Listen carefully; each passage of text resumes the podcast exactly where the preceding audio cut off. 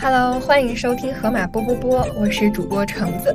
这是一档由河马官方出品的播客节目，我们会邀请团队里的职业试吃人以及那些爱喝爱玩的朋友们，一起聊聊关于饮食的专业、新奇、好玩的事儿。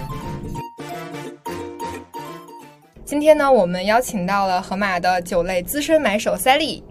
嗨，大家好，我是 Sally。那么，首先我们邀请 Sally 来做一个简单的自我介绍吧。啊，好的，大家好，我是这个盒马的资深的酒类买手。呃，那么来盒马其实已经快三年的时间了，一直从事的是这个直采酒的一个采购的工作。那么也在这三年的过程当中，给盒马的用户引入了各色各样的高品质的，而且价格实惠的酒。大家其实，在门店里面看到的酒窖里面，所有的有买手优选的价签的酒，都是 Sally 从世界各地为大家搜集回来的酒。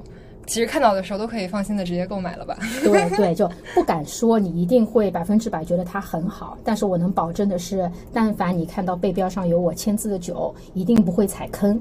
嗯嗯。那你觉得在盒马做葡萄酒买手是怎么样一种体验？嗯，有两种感觉，一个是特别自豪，另外一个就是有冲突感。啊，自豪的话呢，就是其实作为一个买手，我可以以非常快的速度把自己认为特别好的酒。引引入到盒马，那还有一种冲突感呢，就是，呃，我必须要平衡好作为一个专业品酒师的一个判断，以及这个普通消费者的一个喜好当中的这个平衡点，我需要找到。就是你也不能只以自己的专业，呃，品鉴为导向，介绍一些可能目前普通消费者根本理解不了的酒。嗯，我所以，我选酒的时候呢，一般是百分之三十的专业判断，加上百分之七十的消费者口味的调研。那你最初是为什么想要做红酒买手？呃，因为自己本身是个吃货，也爱喝点酒。然后呢，就一发现进了这个酒圈啊，就离不开了。嗯，而且酒好玩的一个地方是什么呢？就是其实你喝的不仅仅是酒本身，而是它背后的一些文化。嗯，对吧？就是我以前地理是非常差的一个人，但是呢，进了酒圈，慢慢的在往这个品酒师的这个方向发展的过程当中，我发现我的地理这一块的缺失也在慢慢的被弥补起来。而且你经常跟朋友聊天当中，会冷不丁的就冒出来一个产区的名字，会显得很牛逼的样子。所以品酒的文化是怎么来的？品酒的文化，我这边可能会分两部分来说，就是先说一下西方的品酒文化，然后再跟你说一说中国的品酒文化。因为对于葡萄酒而言的话，那毕竟它是个西方的舶来品嘛，所以西方的呃历史会比中国要来的更加的悠远一些。那么其实有一首一个歌星的歌啊，他其实已经说出了这个啊西方葡萄酒的发源地。这就是周杰伦 啊，很久以前有一首歌叫《爱在西元前》，它里面有几个关键词嘛，祭司、神殿，对吧？还有就是什么，我给你的爱写在西元前，深埋在美索不达米亚平原。嗯，那确实，美索不达米亚平原，它确实是一个迄今为止啊，就是历史可考证的葡萄酒的一个文化的发祥地。然后这个时间可以推推算到一万年前。嗯，也就在公元前几千年的样子。嗯嗯嗯，然后之后呢，就是像这个葡萄酒的文化，其实会跟着宗教，跟着一些殖民史，慢慢的由这个古埃及、古罗马、古希腊，然后散播到整个欧洲，然后慢慢再来到东方，包括中国在内的这些国家。嗯嗯，所以呢，最早最早的西方的葡萄酒啊，我归纳了一下，就是说是先给神喝的，因为宗教祭祀。酒是酿出来很珍贵的东西，是给神喝的。嗯，然后之后呢，说是给贵族喝的，因为对吧？神喝完，贵族喝，贵族喝完，最后呢才到平民喝。所以现在葡萄酒在西方已经成为了一个餐酒了，就是普通消费者对吧？你从零售、餐饮都可以随意买到，嗯一瓶你想喝的葡萄酒。那中国这边的话呢，最早能够有葡萄酒的记载呢，是在汉代。那也就是公元前二百二十年到公元后的二百二十年这四百年间，那么当时在汉代的一些文记载当中，葡萄酒其实也是给贵族饮用的，平民百姓的话，估计是要等到清末明初的时候，才可能会有机会喝到这样的一个酒。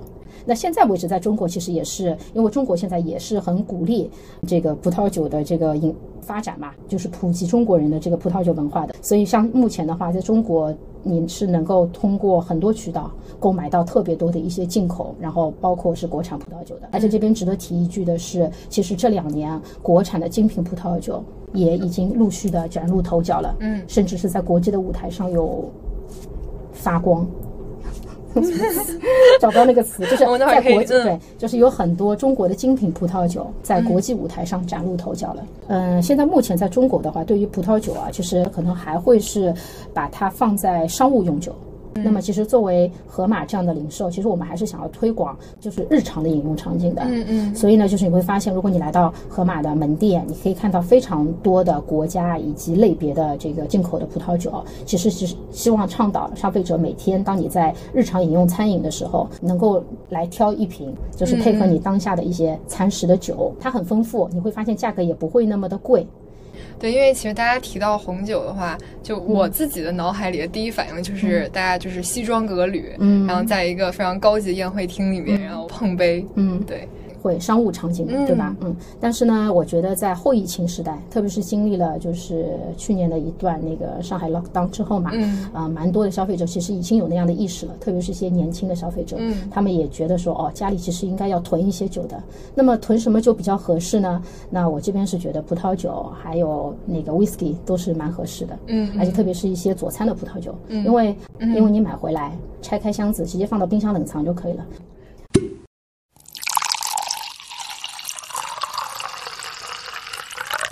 嗯，在酒类世界有没有什么黑话？就一出口就会显得你非常懂。作为买手，可能有一直会提到的，就是小甜水，小甜水。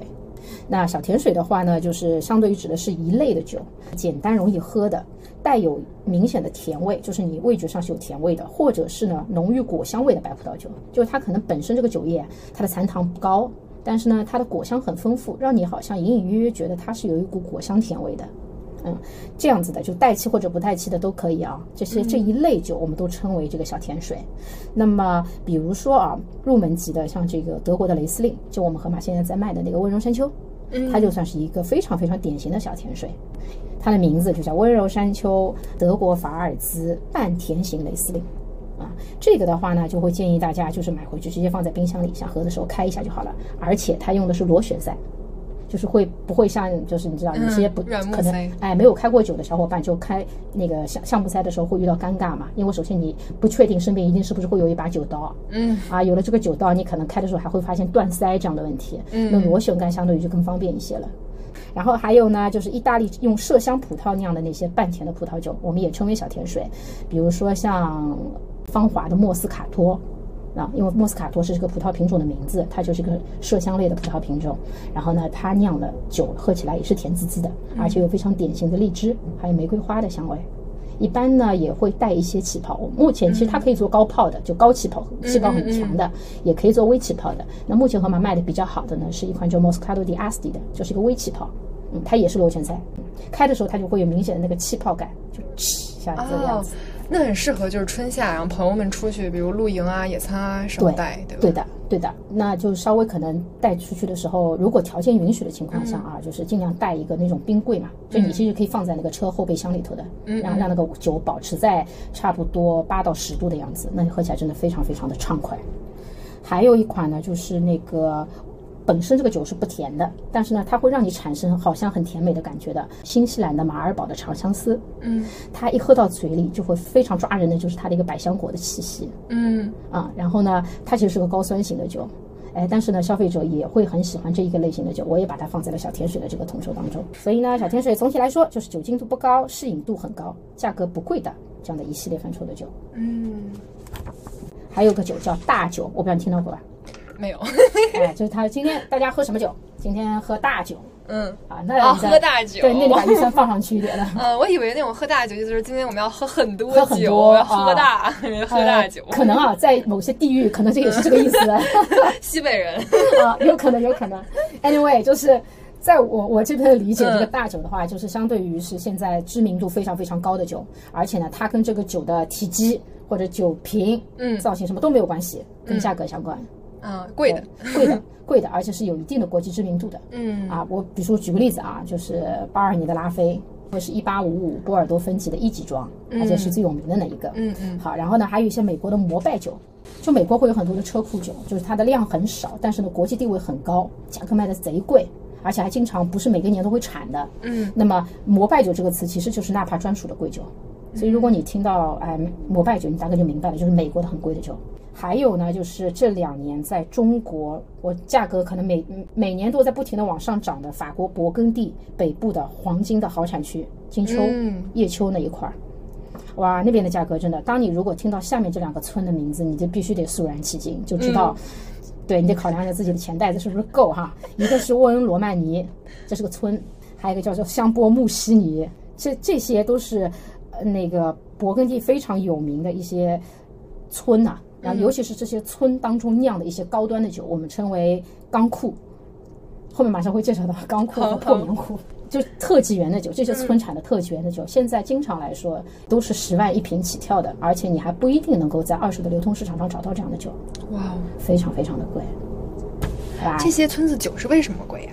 当然，一个是稀缺性，另外一个就是中国的一些经销商或买家的炒作。哦，是能播的吗？可以的吧。嗯，好。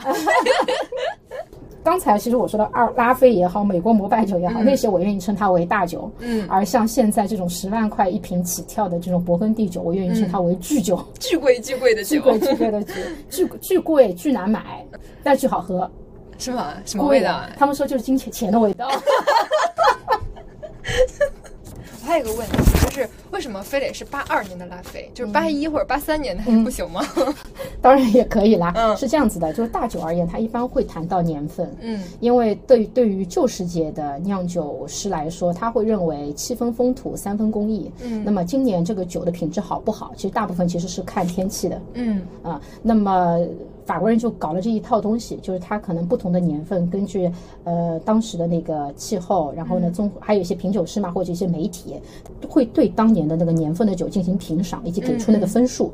所以呢，如果你从你去网上其实 sourcing 一下，包括这次我去日本出差，就我发现在日本的一些高端零售，只要是名庄酒柜上面都会有一个年份卡，嗯，他会告诉你，可能从八零年一直到现在，现在可能到二零。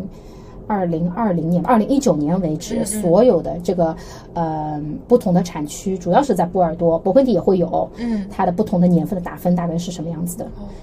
举个例子，就是同样可能是拉菲，嗯，那。可能九零年的拉菲可能就会比那个一三年的拉菲要贵很多。当然，九零年的会更老嘛，它会有更多的一些时时间的储藏的成本在上面对吧？而且九零年这个年份又是个大年份，而一三年就是我们大家都会知道的，不是波尔多不是特别特别好的一个年份。嗯嗯。我要我觉得很很神奇的，比如说像一些香槟，嗯嗯，香槟往往大家也是会看到那个酒标上是有年份的嘛，年份香槟啊，如果没有年份，就说明这是款无年份香槟。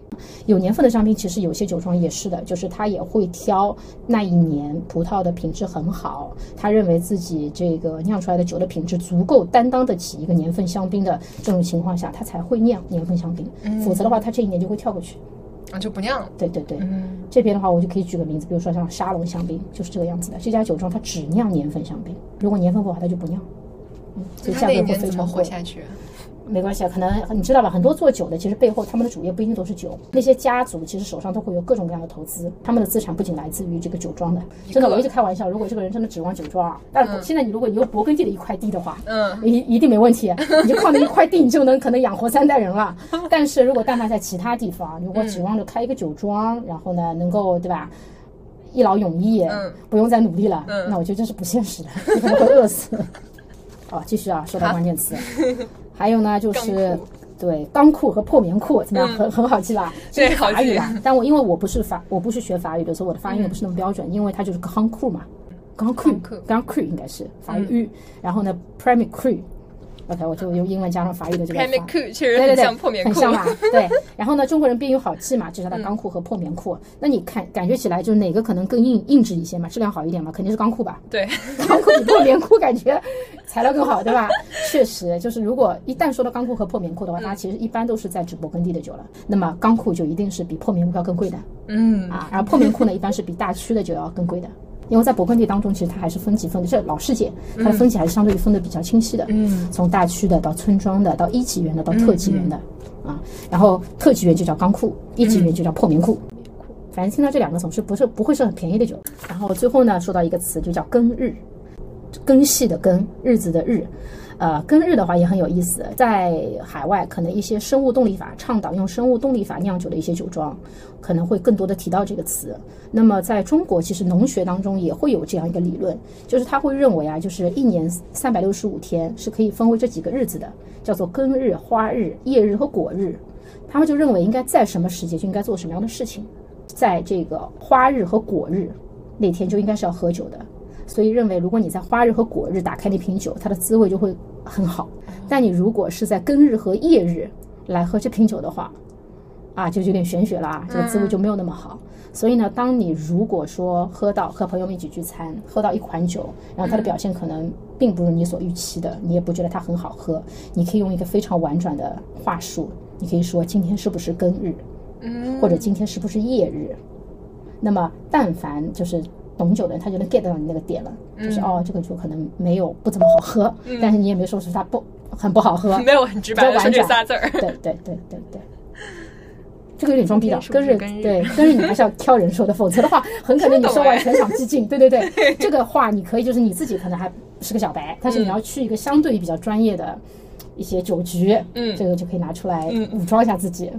那会不会可能就是就是在场都是非常懂酒的人，自己其实不怎么懂，就为了装，然后说了这句话，大家说哦，这个人是懂行的，然后从此开始切换到了黑话的那个 语言氛围里，然后就发现自己完全听不懂了。那就那就努力学习吸收呀。那酒的话，我觉得还是这样，要多多喝，然后呢，去跟。一起爱酒的人啊，倒不一定是很一定要特别懂酒的人，就跟爱酒的人一起多去分享，因为我觉得这才是酒酒的带给人们带给人们生活的一个意义嘛。因为它只是一个媒介，它不是目的。嗯嗯，还有哲学意味，一下就整个上升了。那你刚提到，比如说新世界跟旧世界，它指的是什么？旧世界的话呢，通常指的是一些葡萄酒的发源地。啊，就是酿酒历史非常久远的那个地方。那么大部分是欧洲，啊，这样比较好记了。欧洲，法国、西班牙、意大利、德国、葡萄牙、奥地利、希腊、匈牙利、克罗地亚、格鲁吉亚、格鲁吉亚啊，还有包括罗马尼亚、还有瑞士等等，这些都是旧世界的国家。那么那边的话，酿酒历史悠久，而且都可以追溯到几千年甚至上万年。嗯，然后呢，新世界的这个国家呢，指的是由那些欧洲地区的移民或殖民扩张而发展而来的。就是我刚才说了嘛，就是葡萄酒的文化推广其实伴随着宗教和殖民的，带着那个葡萄酒的酿造的一些技术，嗯。啊，还甚至是一些葡萄酒的根茎过去，在当地开始酿酒嘛，会把根茎也带过去，会有些会会会带得过去，因为想要就是你知道酿出旧世界风格的一些酒，他那些人就会搬搬动那搬那些东西，然后所以新世界的话呢，就是相对于它的酿酒历史就一定不如旧世界那么的久远嘛，可能只有几百年的样子，嗯。啊，然后呢新旧世界的葡萄酒啊，它在那个法规。包括在生产方式、命名方式、葡萄酒的风格、酒标的风格都会有一些不同。那么我今天先埋个坑啊，因为这个东西如果但凡要摊开来讲的话，会更更更细。嗯，而且说句实话，就是因为大家是今天是播客嘛，嗯，我没有办法很直观的。拿酒标让你们来对比看，嗯啊，其实如果但凡把一个旧世界的和新世界的商品摆在一起，我简单的跟你讲解一下，你就能明白它的差别了。嗯，就总体而言呢，嗯，大家可以想象一下，新世界的葡萄酒的酒标的风格可能会更自由活泼一些，它所受的那个法规的限制更少一些。所以如果但凡你在货架上看到一些特别特别活泼、嗯，夺目，甚至是特别的一些酒标，你可以看去试试看看看它是不是新世界的酒。啊，而一些上面会有特别多的法文，特别多的一些德文，特别多的一些意大利语的那些文字较多的那些酒标，那很有可能它就是是旧世界的酒。你也可以检测一下这个，嗯嗯，这个很有意思。那刚刚咱们提到的那个黑话，嗯，那还有哪些是经常会用到的一些风味的形容词？啊，我看到你已经举了几个例子给我了，黑樱桃、雪松花香，确实，这些就这些其实就是我在你。挑的那些酒酒里面后面描述，对不对？啊，好，那么这边给大家系统化的讲一讲，好嘞。是这样子啊，就是葡萄酒的香气的话，一般我们会说分成三层的，啊，分别其实也很好记，就是一级香气、二级香气和三级香气。那一级香气呢，也是我们这款葡萄酒的主要香气，也就是说，当你把它倒在杯子当中，你一鼻子闻到的最浓郁的那个味道，其实就是它的一级香气。那一级香气怎么来的呢？其实主要就是这个葡萄品种本身带来的。这也是为什么我们可能在聊到酿酒的葡萄的时候，经常会提到两个词，一个叫做芳香型的葡萄品种，一个叫做非芳香型的葡萄品种。啊，那芳香型的葡萄品种就是说明它本身啊，这个果子就带有那样的一些气息。就是很一些特别明显的一些水果呀，或者一些花香的味道。而非芳香型的葡萄品种可能就它的香气就不会那么的浓郁以及容易辨别。所以呢，一级香气主要是来自于葡萄本身，好吧？就比如说我举个例子，嗯，长相思的这个葡萄品种和莫斯卡托这个葡萄品种，你但凡你去闻这两个葡萄本身带来的香气是完全不一样的。那长相思的话，可能就会更多的是一些呃黑黑醋栗芽苞。然后一些芦笋，那么如果是新西兰的长相思，它就会有百香果，甚至有的时候还会到一些菠萝那样的热带水果的香气。但莫斯卡托我刚才提到的，它是个麝香葡萄品种，它会有一些荔枝，还有一些玫瑰花的味道。这两个香气其实你用鼻子一闻，你就能感知到差别的。这个就是葡萄本身的香气，叫一级香气。那么还有二级香气，二级香气呢，我们也称为发酵香气，它会其实有两个方法产生，一个呢就是因为我们知道，其实整个的这个葡萄的。从葡萄本身变成酒，它其实是一个发酵的过程嘛。那么二级香气主要是通过发酵产生出来的一些酚类和醛类的物质。呃，打个比方吧，比如说那个一升的葡萄酒汁液当中大概会有两百多克的糖，我指的是酿造葡萄啊，就是不是那种饮食用葡萄。因为酿造葡萄，它的糖其实会更高一些，嗯，果实成熟度更高一些，啊，其中的话呢，百分之四十七在酿造过程当中呢会被酵母菌转化为乙醇的，就是我们说的酒精，可食用酒精。然后呢，百分之四十四呢，其实会被转化成二氧化碳，嗯，就是你酿起泡酒的时候，那个气来自于哪里？就在这个发酵过程当中的二氧化碳。那么还有百分之十的糖呢会被合成不同的一些化合物，然后这些化合物其实都是挥发性的，这个东西其实就是你平时在喝酒的时候闻到的一个发酵类的香气，嗯嗯。这个就很神奇啦，我们就是说，其实酵母是会魔法的，就通过发酵的时候它能出来很多一些特色的味道。只不过呢，就是后就是那个酿酒师啊，包括品酒师，可能根据他们的经验以及一些约称叫什么约定俗成的一些东西，把它归结为了就是我们现在说的一些香气。但是其实我个人是觉得说，大家在喝酒的过程当中啊，不要完全禁锢于啊书本上看到的这些香气，你可以自由的去想象，就是。怎么样去容易记住这个香气，你就用怎么样的名字或者是记忆去记它，没没问题的。嗯嗯，就很像那个一般就是香水的那个描述。可以。对对对对，红酒的很像。哎，很像，因为香水它会有那个前味、中味和尾味嘛。对对。对葡萄酒的话，就会有所有的葡萄酒都会有一级香气。嗯。二级香气不一定的。嗯。二二级香气就是 呃。看酵母。对，看它是不是。一般，呃，二级香气呢，就浓郁不浓郁？二级香气一般也都会有，因为你有发酵嘛，它就会有这个香气。但浓不浓郁，或者他有没有过过橡木桶，嗯，啊，对二级香气都会有影响的。嗯，然后三级香气不是所有的酒都会有的。嗯，就比如说只有一些它要继续在瓶中继续陈年的，就它已经灌装了，放进了玻璃瓶当中了，盖个橡木塞，它就躺在那边了，开始陈年了。这个酒有可能在两千年装瓶的，但它可能两千，就像今年二零二三年才卖出去的。那么它其实，在瓶子当中不就待了二十三年吗？嗯。那么它在瓶子当中待了这个二十三年，这个酒液其实并没有，呃，死亡，它是继续不停的在发展的。那么在瓶子当中的这个继续陈年的过程所产生的香气，我们称为三级香气。那三级香气，说句实话，中国人可能相对就会比较陌生一些，因为不是所有的人都能有机会喝到相对于年份比较老的，然后陈年时间比较长的酒的嘛。所以我这边提几个关键的词啊，就比如说，如果你听到你身边的小伙伴说这个酒里面有湿树叶、松露、马厩。等等的一些味道，你听上去觉得很不可思议吧？这些词听上去没有什么食欲。还有人会说，没还有人会说这是雨后森林的味道。对，这些其实都是三级香气。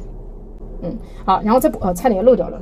那个二级香气，刚才说了嘛，是发酵香气。那么，如果但凡这个酒液啊，它在橡木桶当中陈年过一段时间，也会产生一系列的二级香气。嗯，那这个二级香气，橡木桶给它的一些二级香气呢，一般会是像咖啡呀、黑巧克力呀、太妃糖啊、雪松啊等等。嗯，这样的一些味道。所以就闻到这些，就可以大概判断这个酒是经过过橡木桶的。对，所以很多说句实话，一些品酒师你会看他拿了一杯酒，他在那边喝嘛，然后他会告诉你，哎，这个酒是不是他会。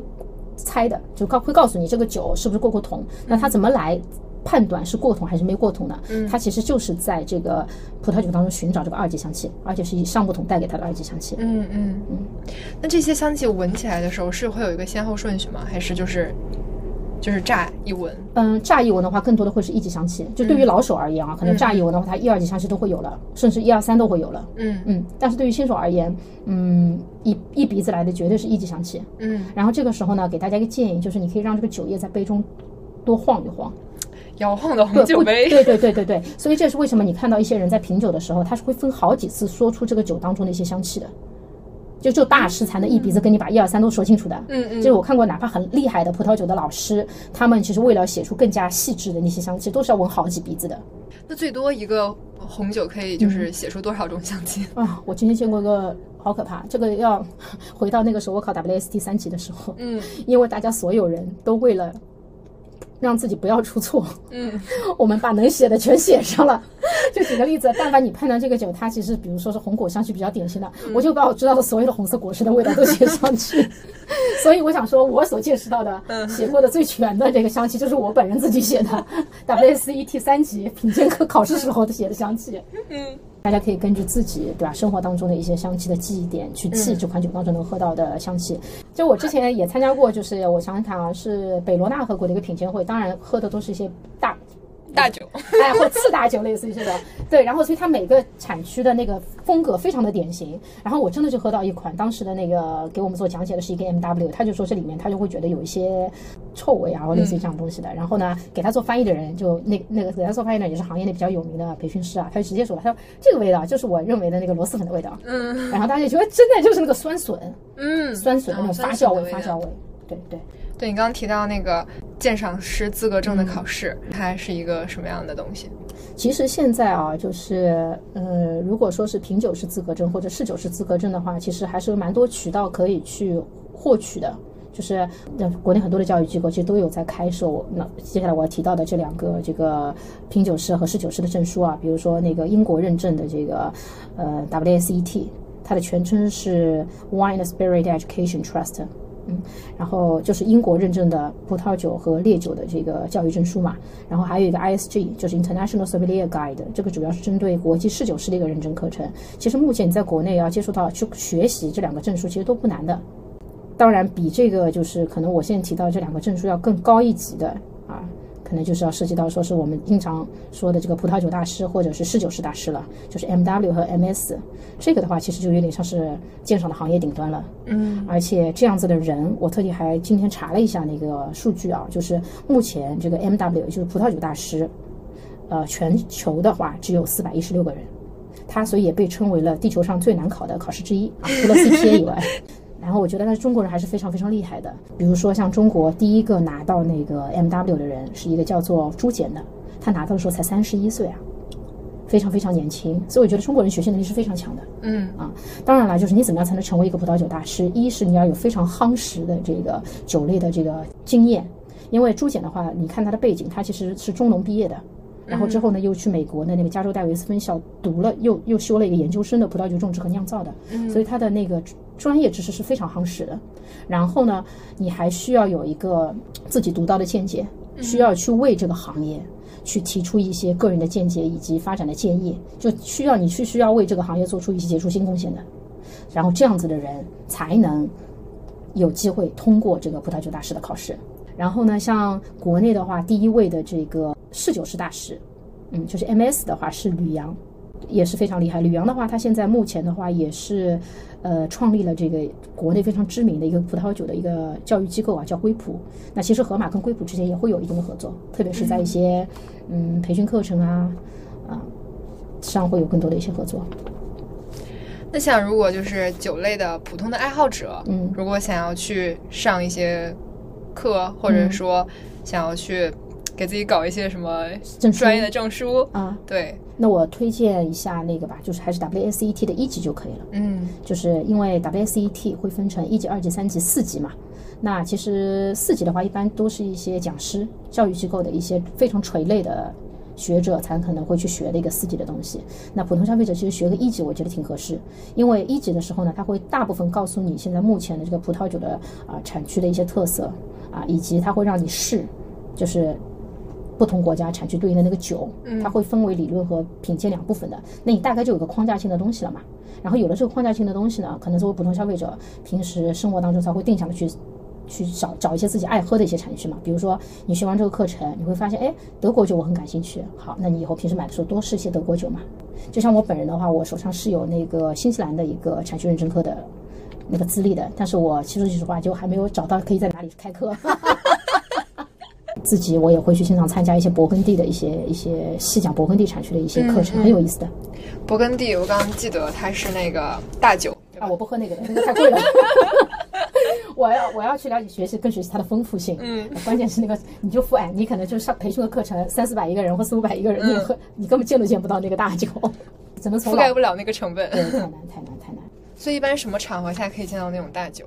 晚宴或者是 tasting 的形式，然后呢，他会收取每个人的一个费用。就如果说你要喝到一些特别有名的，像温罗曼尼的一些名家的不同园子的酒啊，那可能人均的收费就会两万到五万这样不等。对，一般往往越高端的这种局，他都会带餐。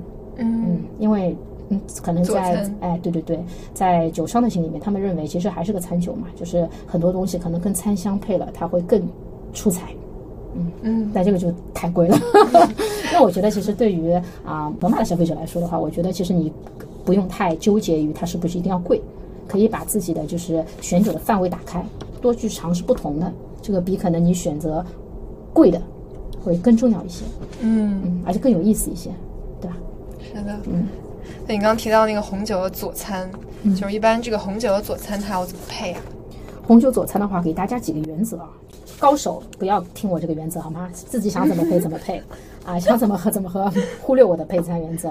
我给大部分的人提供对这三个指引。首先呢，就是你喝酒的时候啊，要从酒体轻的葡萄酒喝到酒体重的葡萄酒，嗯，然后呢，酒精度也是由低喝到高的。其实就是一个一个习惯嘛，因为正常来说，举个例子，如果你要先喝重的，对吧？你回头可能再喝酒体轻的葡萄酒，你就感知不到它的味道了。就像我们喝咖啡也是的，就是你喝完美式，可能再去喝拿铁，你会觉得刚刚好。那如果你喝完拿铁再去喝美式，你是不是觉得美式很淡了？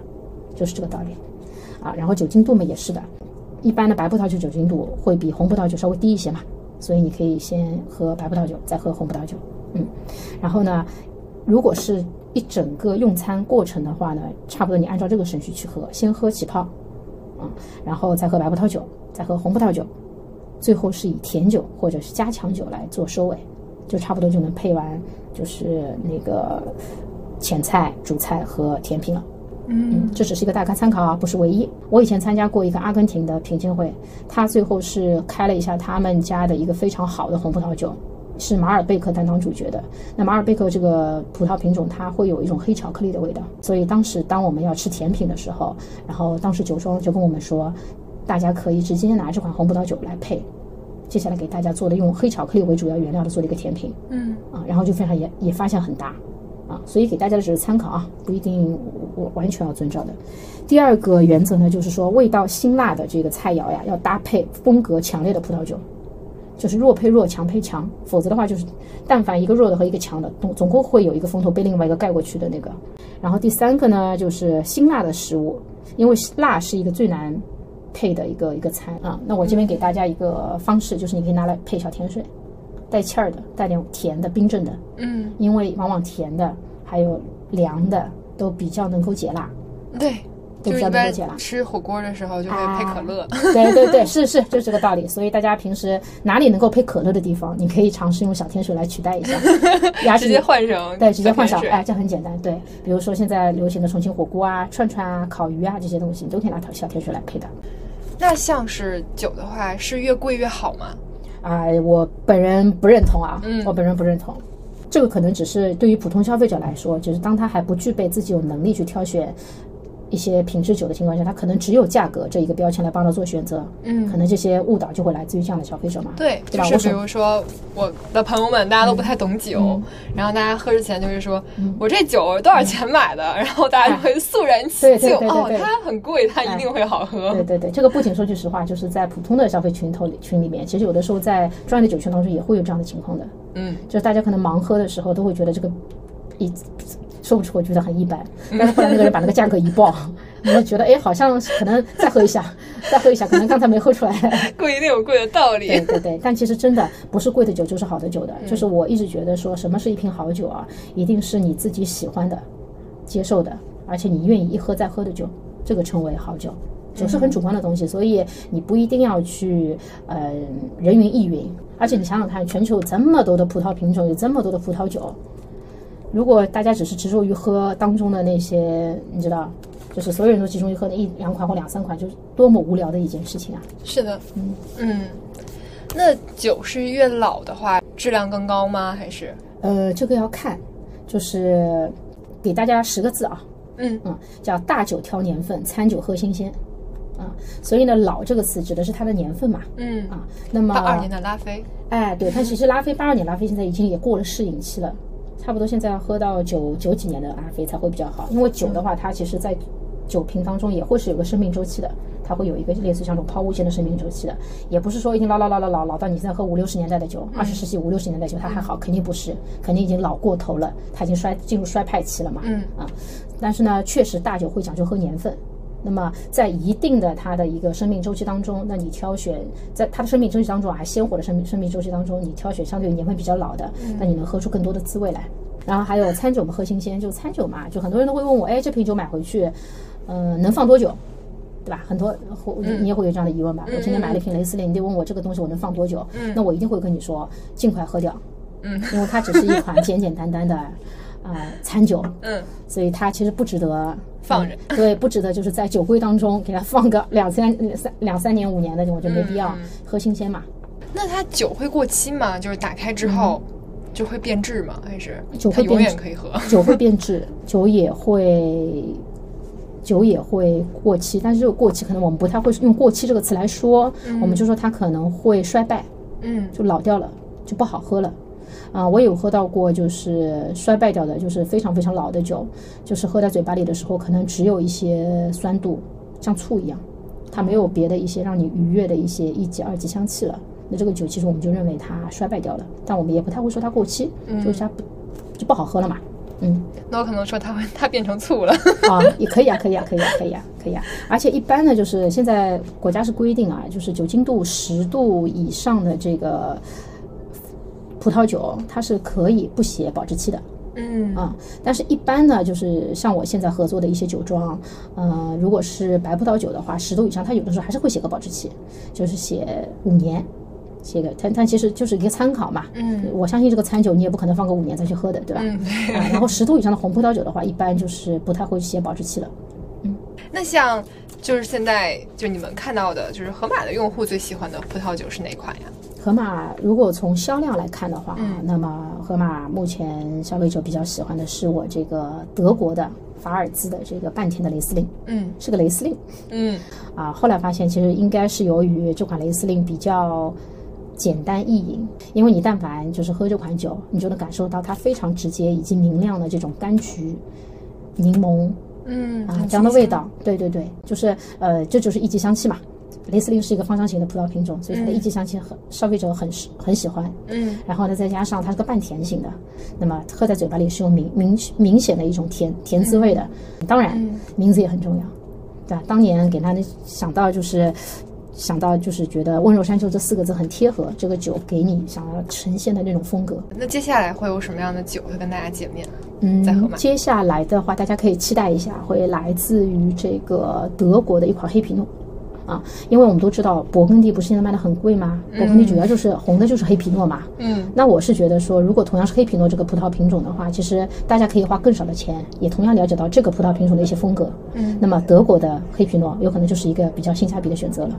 所以今年我们应该会在六七月份上一款德国的黑皮诺，它的定价。百元以内，到时候大家期待一下那个价格。哇哦，百元以内的黑皮诺，对，那很适合当餐酒，是直接买回来喝掉。对对对，然后另外呢，我们今年也会尝第一波上那个澳洲的起泡酒，也是我们谈了蛮长时间的，跟澳洲最大的起泡酒的公司布朗兄弟一起合作的开发的一款这个很有很浪漫的红的起泡酒。那估计它应该会在五二零上线。下半年的话呢，可能会再考虑上一些。呃，意大利的托斯卡纳的混酿红也是餐酒，所以它的定价也是非非常的好。嗯，然后等到年底的时候呢，还会上那个热红酒。那我这个热红酒的话，就是直接从德国原瓶采购回来的，那么很适合一些懒人朋友，因为我会直接在里头就是把香料都已经调进去了。嗯，这样子的话，就是你可能买回来的时候，只要把它放在容器当中稍微加热一下，再放点水果进去就 OK 了。嗯。对热红酒，感觉最近几年就一下就流行起来了。嗯，对，在小红书上啊，或者在各种社交媒体上，是到圣诞节的时候，大家就会说啊，热红酒会烘托节日的氛围。对对。那如果自己做的话，会有什么小 tips 吗？